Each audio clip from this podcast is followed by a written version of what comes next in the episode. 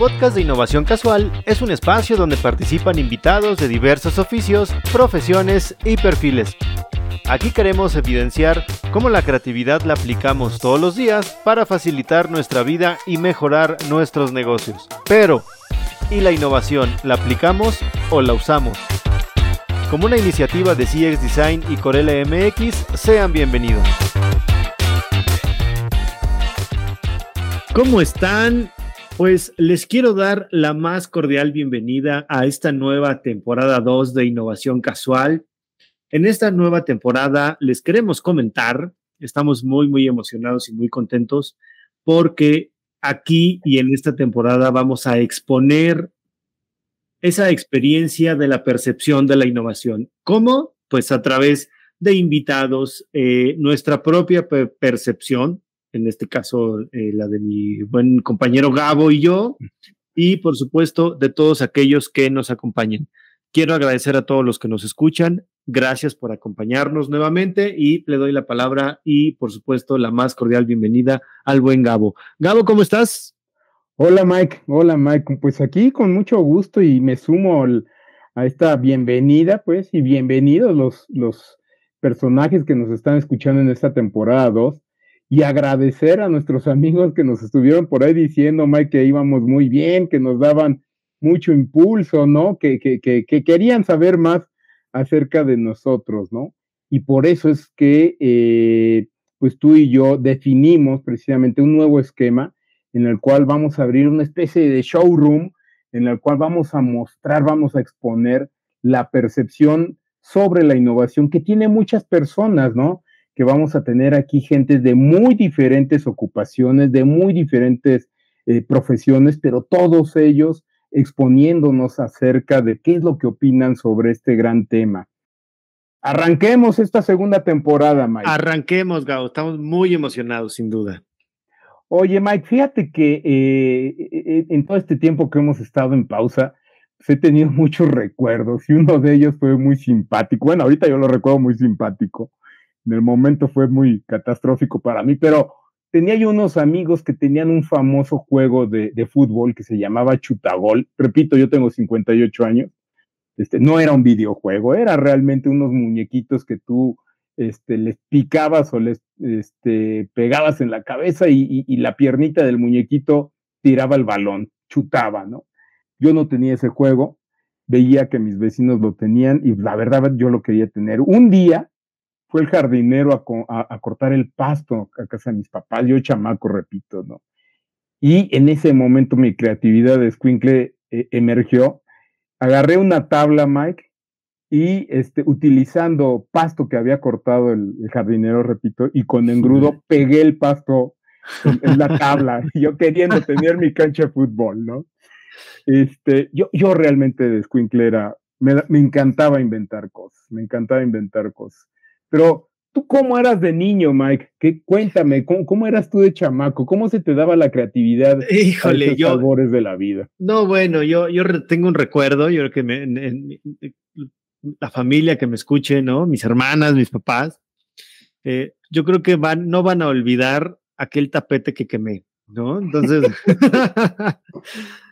híjole, yo era, yo era una calamidad, la verdad es que todo me llamaba la atención ¿Quién no de chamaco, Mike? Todos oh, los, niños éramos así, pues, ¿no? O sea, pero ¿por qué, Mike?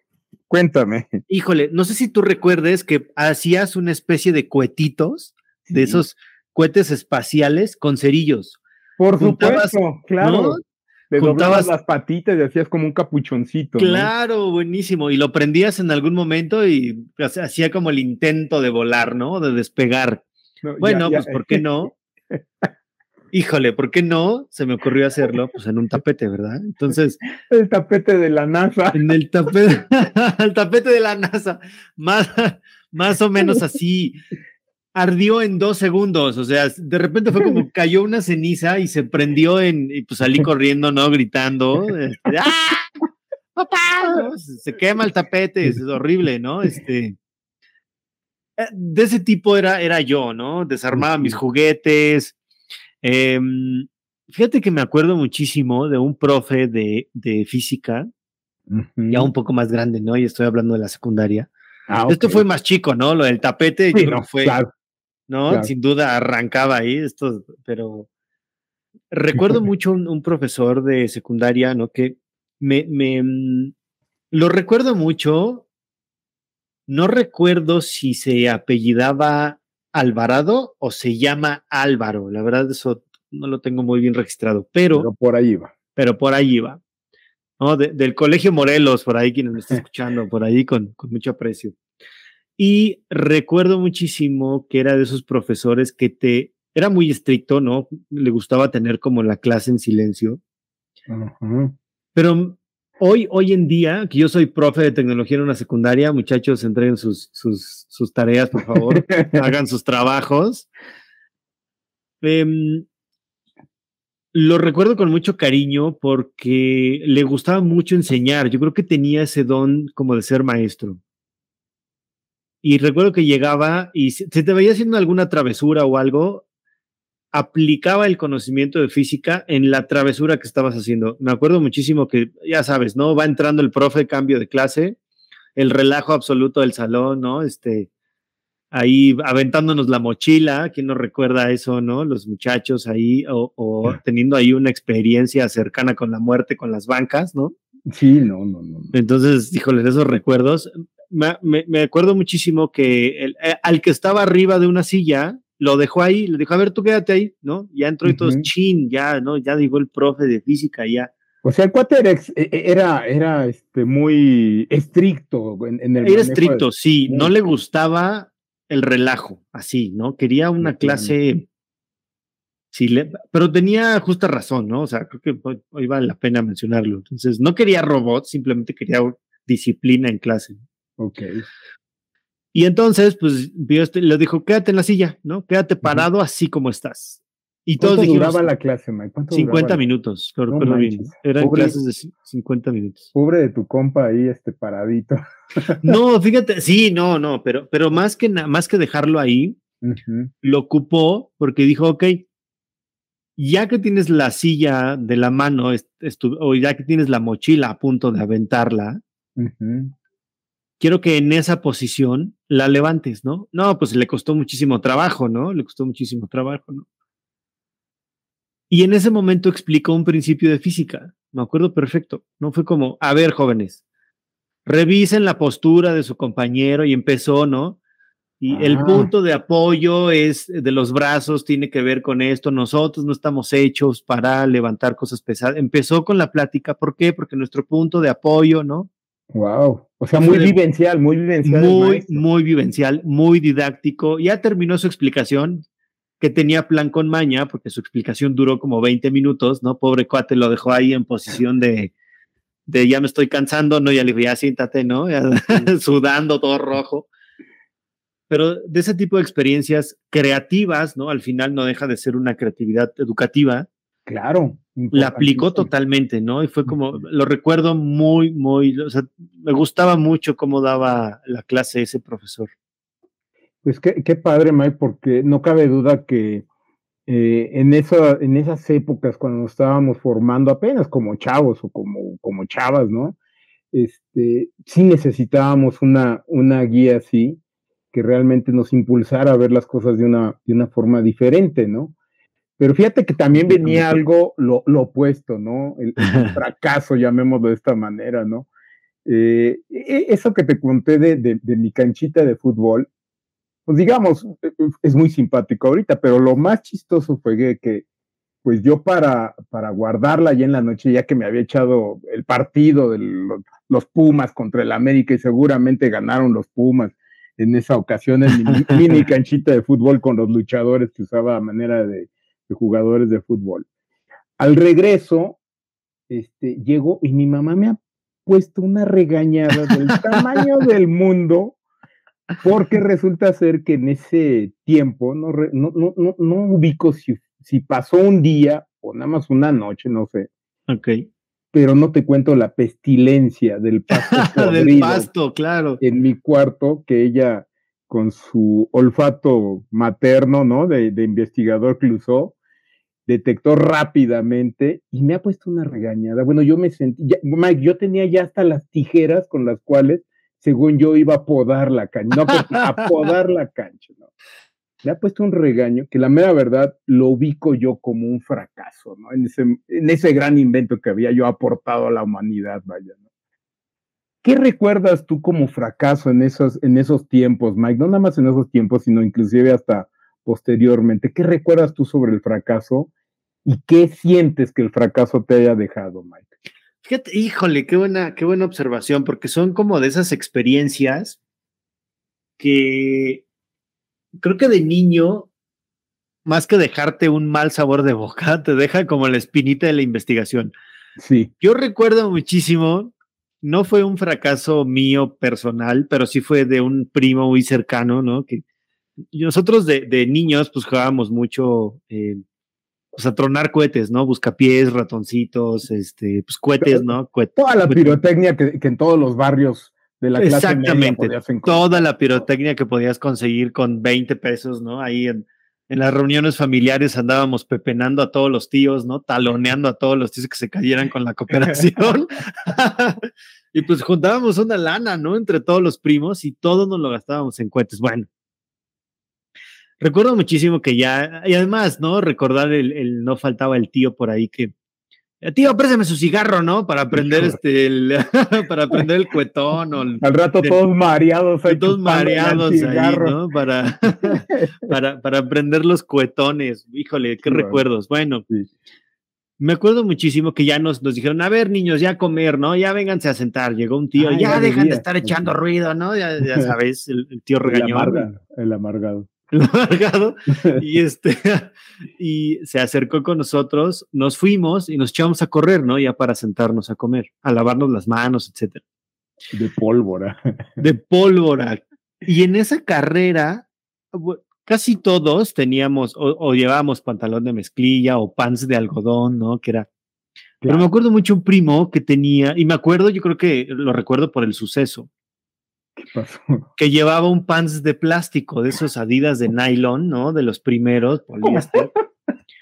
No, se, pues, se, guardó unos buscapiés en la bolsa del pantalón, ¿no? Pues, traía todo el botín de cohetes ahí. Traía todo el botín de cohetes. él era el encargado. Él era el encargado, no, por fortuna no, pero traía un, pues, un bonchecito de cohetes.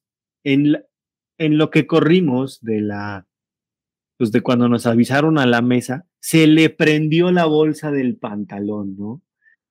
No, bueno, o sea, fue primero fue el susto porque empezó. Pero, ¿por qué habrán prendido? ¿Por la fricción o...? Yo creo que eran pantalones que generaban estática.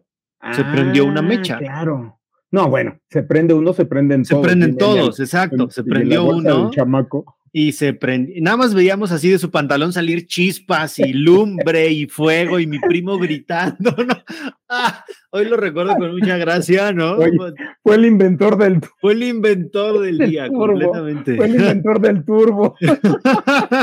Llegó con turbo allá a sentarse a la, a la mesa, por supuesto, y ahí con medio, medio chón, ¿no? Medio calzón, enseñando ahí a media nalga, ¿no? No, bueno, fue pobre, entre la risa, el susto, los tíos regañándonos.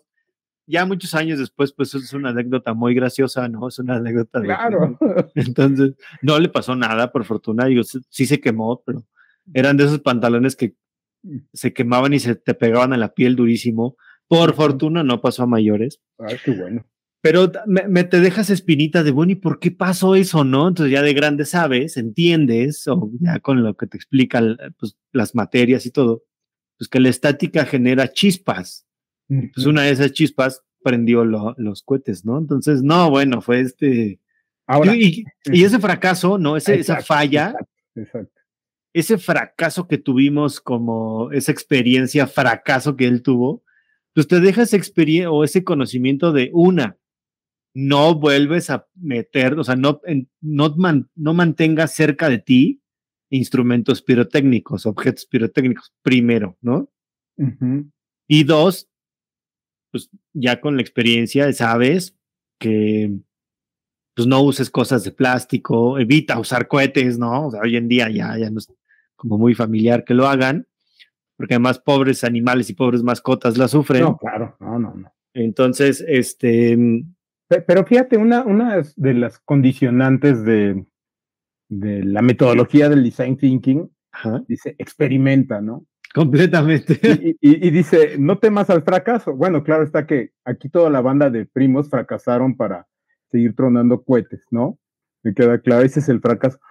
Pero también qué importante es poder sacar, poder capitalizar la experiencia aún del fracaso. Y a mí me duele, Mike, a mí me duele que nuestra cultura, que nuestra sociedad, eh, a veces el fracaso no es valorado, sino al contrario. Mi papá me decía, júntate con los chingones, ¿no? O sea, no te Exacto.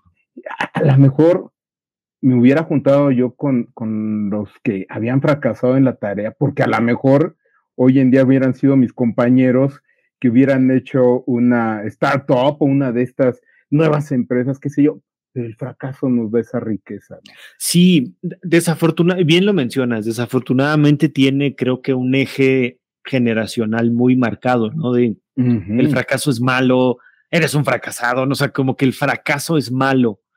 Sin embargo, hoy, después de, pues creo que muchos años de investigación y todo esto que tiene que ver con, con retomar la innovación como, como esa experiencia, el fracaso es fundamental porque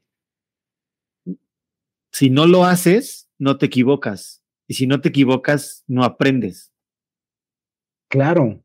Y para eso, como, como dice no nada más design thinking, sino otras metodologías, eh, hagamos prototipos, ¿no? Usemos prototipos rápidos. Y, qué, mejor no a veces, alguna vez yo hasta decía, es que el sinónimo de, un prototipo es el fracaso, porque de verdad, o sea, ¿cuántas veces no hemos experimentado en ello? Y eh, que solamente así podemos a nuestros usuarios, a nuestros clientes, a nuestros compradores, darles el producto, darles el servicio que realmente es antojable y no nada más antojable, sino que la gente desee tener ese producto y partimos del fracaso. No forzosamente todo fracaso nos lleva a que un chamaco se le quemen las nachas, ¿verdad? Se le queme, exacto, exacto. Esperemos que no suceda. Oye, Mike, eh, eh, y en este sentido, este, hay un término, ¿no? El changarro, ¿no? En, nuestra cultura popular. cultura popular. Llamemos que entramos a nuestra sección de changarreando con la innovación. Yo te voy a contar que tú sabes que a mí me gusta, bueno, no nada más a mí, a mucha gente le gusta comer bien y sobre todo este, nuestras delicias gourmétricas pues, de la calle, ¿no? Los puestos que decimos de lámina, pues sí, personas delicias, ¿no? Y ahí yo he encontrado mucha, muchas cositas así muy creativas, ¿no? Este, el típico salero que a alguien se le ocurrió colgarlo este, para, eh, con un mecate o un hilo, ¿no? Este, y en lugar de estarnoslo pasando, agarramos ese salero colgante, le echamos sal a los tacos y ahí lo dejamos colgado. Al rato ya está todo lleno de grasa y manteca ese hilo. Todo negro. O, o, qué me dices de la forma en que doblan precisamente las servilletas? Creo que inclusive se desarrolló una marca de, una servilleta, de una de estas servilletas desechables, en la cual tú tomas una servilleta, se desprende y automáticamente se asoma la siguiente, servilleta, ¿no? Es decir, changarreando con la innovación, vamos a poder encontrar muchas de estas alternativas o muchas de estas este, invenciones, innovaciones que son de todos los días. ¿Tú tienes algún caso, Mike, de changarreando con la innovación que nos quieras compartir? Fíjate que me haces acordarme, sin duda. Yo creo que tengo muy rápido eh, eh, tres, como tres changarros eh, muy claros. Yo cuando iba en la preparatoria, iba a la prepa 5, saludos a la preparatoria número 5, y este, recuerdo, pues tenías al alcance de la mano Villacuapa, ¿no? Tenías ahí galerías Cuapa, ¿no? Todos los puestitos.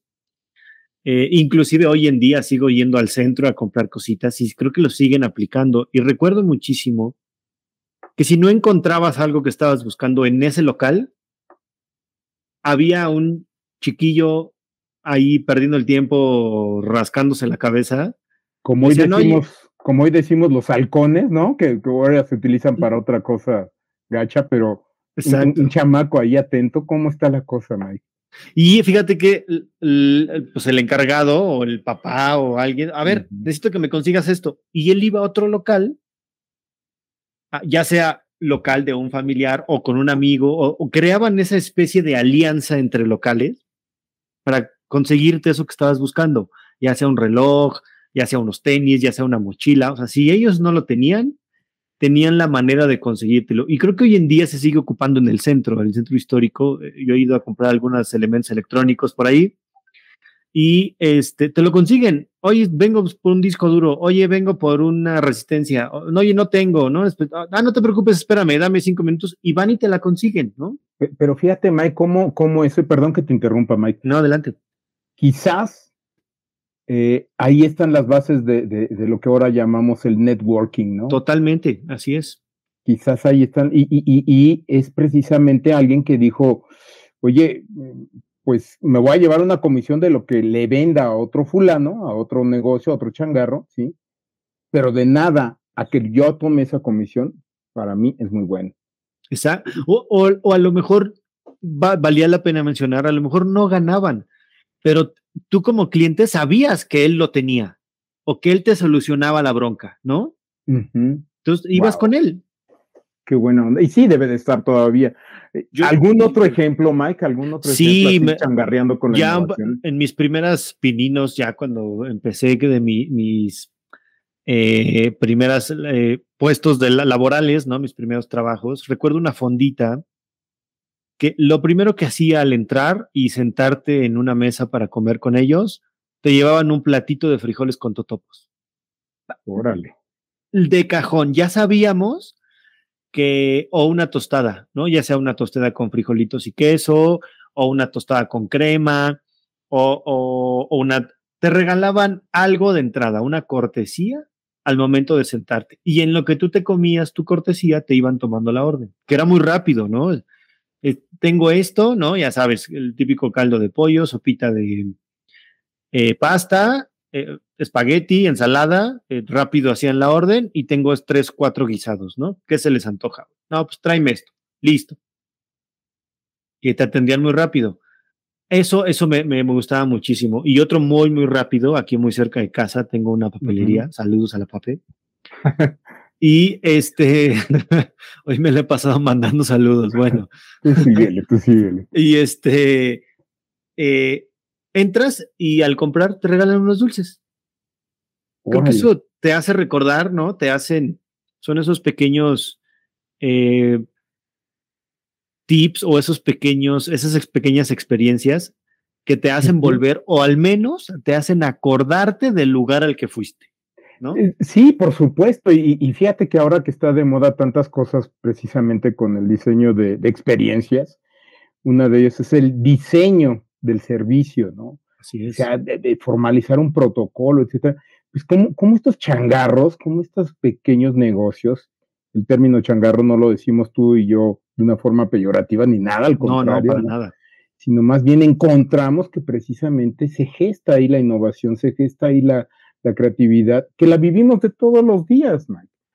Oye, Mike, a ver, hablemos entonces ahora del billuyo de la innovación. ¿Tú a qué te dedicas? qué, haces? ¿Tú qué estudiaste? ¿Qué te dedicas? Soy diseñador industrial. Tengo, híjole, soy adorado, más bien encantado, fascinado por esa carrera, ¿no? Creo que estoy ahí por, algo bueno. Me encanta ser diseñador industrial porque además puedes ver eh, materiales, eh, diseño, ¿no? Eh, puedes ver prototipados, ves una gran cantidad de cosas y creo que la innovación está muy cerca de los diseñadores industriales.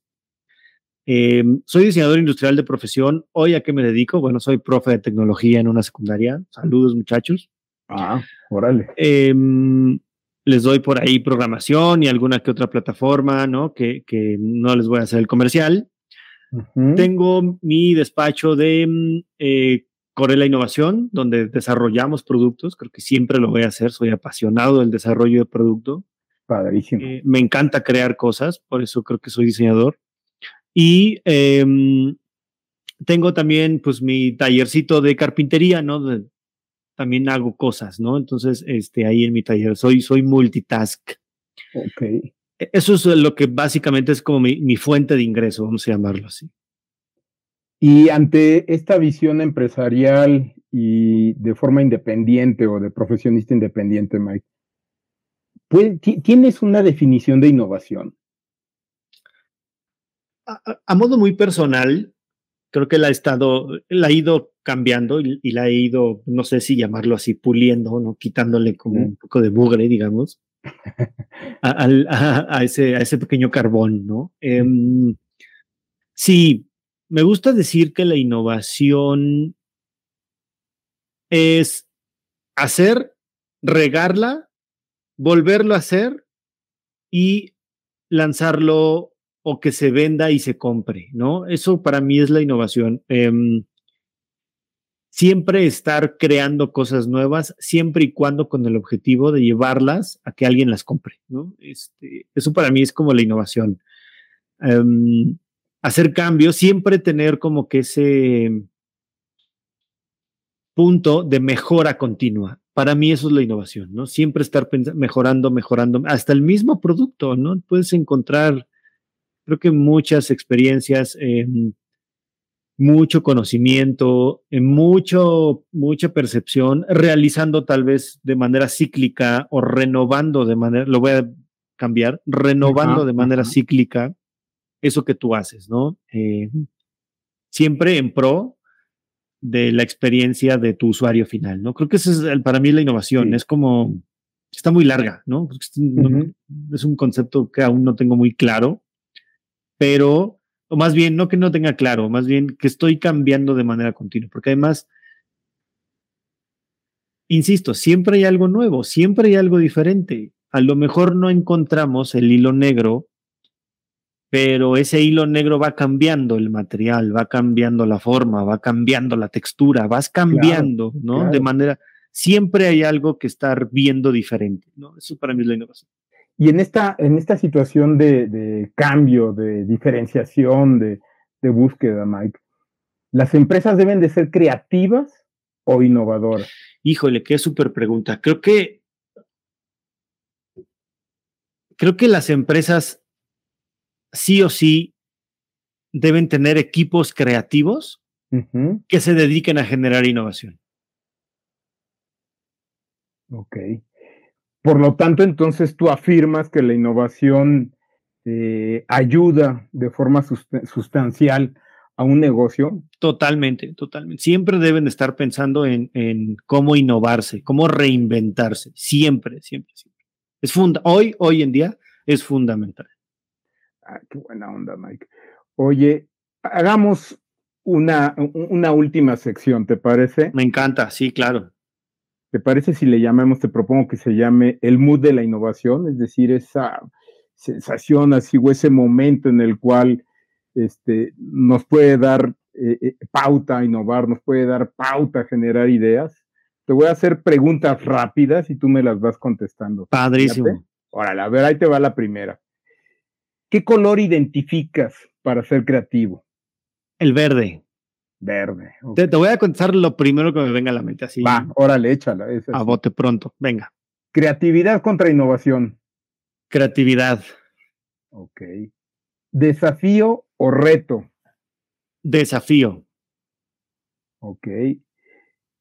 ¿Tienes alguna canción con la que te pones creativo? Iba a decir con la que te pones cachondo, no. Con la que te no, no, no. Perdón, con la que te pones creativo o innovador. Sí, claro. Bueno, últimamente traigo el mood de mm, Sultan of Swings de los Dice Strides. Ah, qué buena onda. Me gusta mucho esa canción. Últimamente la traigo muy, muy en el. De Mark Knopfler, aquí alguna vez vino a México, pero bueno. Ok, pero entonces tú lo recomiendas para ponernos precisamente así creativos. Sí, creo que, creo que cada quien tiene como ese estilo musical o ese eh, género musical, pero esa en particular, bueno, ese a mí me, me pone así como, como buena onda, ¿no? Me, pone... Oye, ¿y a quién admiras por haber sido innovador? Híjole, creo que mi fan, soy fan, fan, fan de Dieter Rams o Dieter Rams, ¿no? Que le conocen por ahí, un gran diseñador de la época de Brown, ¿no? De la época dorada de Brown. Ok. Soy fan. Padrísimo. Eh, ahora, ¿piensas que la innovación es de todos? No. No es de todos. No es de todos. ¿El aburrimiento es bueno o malo? Yo creo que es muy bueno, porque llega un momento en que tu mente colapsa y sí o sí necesitas buscar algo que hacer. Y ese algo que hacer puede abrirte las puertas de nuevas experiencias. Ok, padrísimo. ¿Y tienes eh, alguna frase que recuerdes de alguien o tuya misma eh, relacionada a la innovación?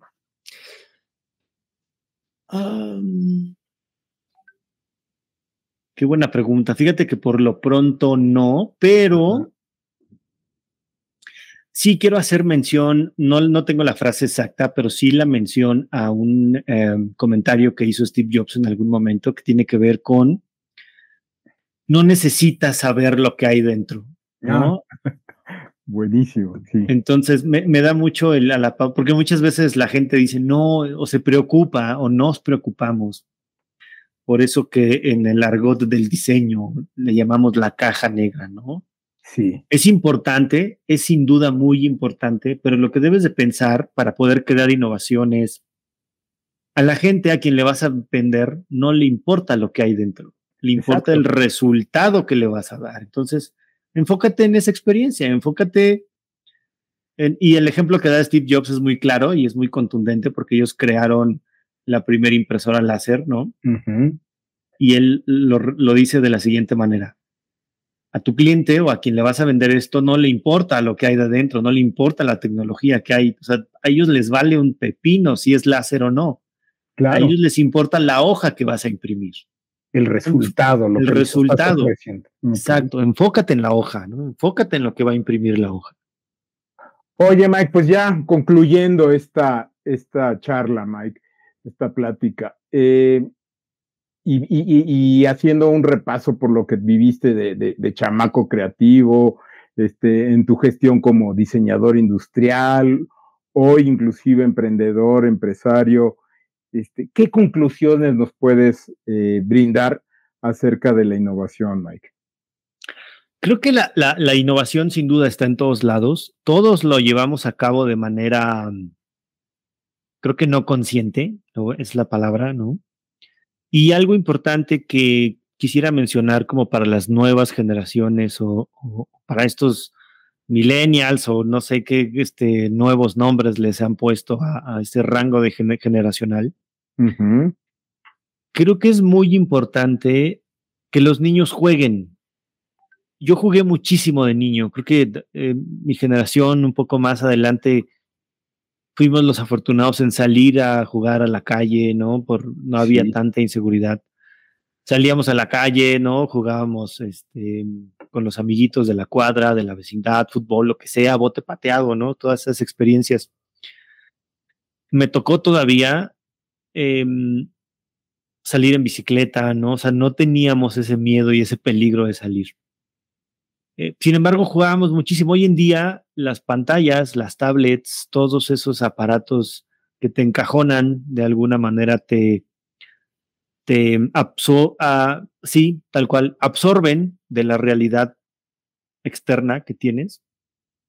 Eh, creo que están, estamos no sé si perdiendo, pero sí estamos cambiando un poco el tema creativo. Em, insisto, hay una renovación, creo que también evolutiva de nuestra parte, pero también veo un rezago y un poco de pérdida de, de pues esa parte creativa, ¿no? Ese, creo que no hemos llegado al punto del aburrimiento, ¿no? Eso es creo que es algo importante. No hemos llegado al punto, las, esas generaciones no se han aburrido como nos aburrimos nosotros. Y, creo que les hace falta aburrirse, ¿no? Les hace falta llegar a el chin, no tengo nada que hacer. Pues qué padre conclusión que nos das, porque sí, efectivamente, a veces este, no valoramos lo que tienes, pero a veces también añoramos lo que tuvimos, ¿no? Así es. Y, no cabe duda que como yo nunca lo había visto, eh, pero creo que los chavos hoy por hoy se tienen que aburrir. Pues Mike, te damos las gracias aquí en, esta eh, edición de Innovación Casual y nos vamos a despedir con un breve fragmento de tu canción preferida de Dire Straits, en el cual esperemos que a todos nos ponga en este mood de innovación, en este mood de creatividad. Y agradecemos a toda la, audiencia que se ha sumado a esto y sobre todo a aquellos que nos dijeron, oigan, échense la segunda temporada. sí, muchísimas gracias por los ánimos. La verdad, Lo hacemos por ustedes, muchachos, con todo. Dale, pues, bye. Gracias, hasta luego. Y llegamos al final de otro episodio más de Innovación Casual. Nos interesan mucho tus opiniones y comentarios. Escríbenos a innovacioncasual.gmail.com y encuéntranos en LinkedIn como Gabriel Cortés y Miguel Corella. Hasta pronto.